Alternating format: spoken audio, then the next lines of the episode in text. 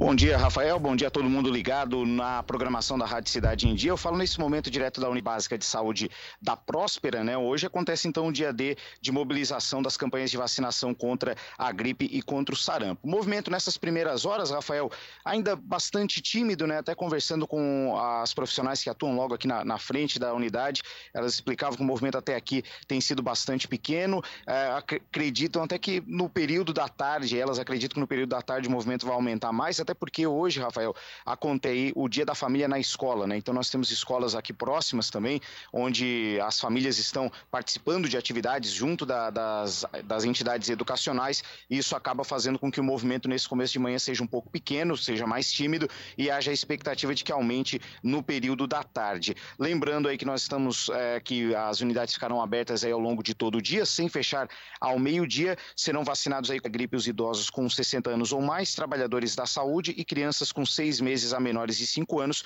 e contra o sarampo as crianças de seis meses a menores de cinco anos e também os trabalhadores da saúde. A partir de segunda-feira inicia uma nova etapa e vai entrar também um, um pessoal, um, um, público maior, né? Gestantes, indígenas, professores, pessoas com comorbidades, pessoas com deficiência, é, caminhoneiros, trabalhadores do transporte coletivo, trabalhadores portuários, forças de segurança e salvamento e forças armadas, funcionários do sistema prisional, população privada privada de liberdade e adolescentes e jovens de 12 a 21 anos sob medidas socioeducativas. Esse público que eu citei por último, a partir da próxima segunda-feira nós teremos aí é, esse pessoal todo participando aí da campanha de vacinação contra a gripe. E enquanto isso, a gente acompanha o dia D.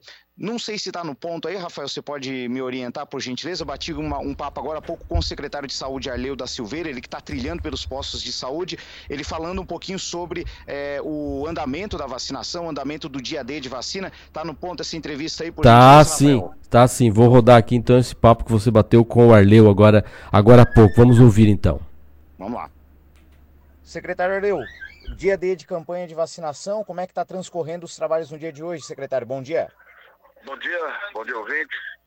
Uh, estamos desde cedo, quando uma reunião com toda a equipe da saúde lá na vigilância epidemiológica, por volta das 15 para as 7 da manhã, tudo organizado. Uh, estou passando em todas as unidades de saúde Começamos na Próspera, quando o vereador Toninho da Embralite me acompanha, inclusive nesse momento aqui no, no Linha Batista, já passamos pelo Vila Ricas, Brasília, Argentina, e teremos o dia de hoje passando em todas as unidades de saúde para acompanhar essa importante vacinação, que é um dia D da vacinação da gripe e do sarampo. Qual vai ser o horário de atendimento para o pessoal ficar atento? Das 8 às 5 da tarde, não fecha ao meio-dia. Todas as unidades de saúde têm vacinador e a gente pede para que o, o vô, a avó que vai levar o neto, a mãe ou o pai que vai levar o filho, que leve a carteirinha de saúde do filho para a vacinadora já olhar também se está tudo, tudo em dia com as vacinas. E o movimento nesse começo de manhã, o senhor já descreveu aí o roteiro que fez até esse momento, como é que tem sido nas unidades da qual o senhor já visitou?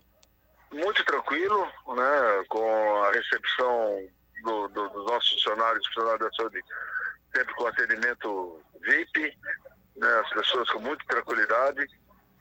E não tenho dúvida que a gente deverá durante o dia al alcançar aí o, o objetivo que é mais de 90% da vacina da gripe e 95% do sarampo.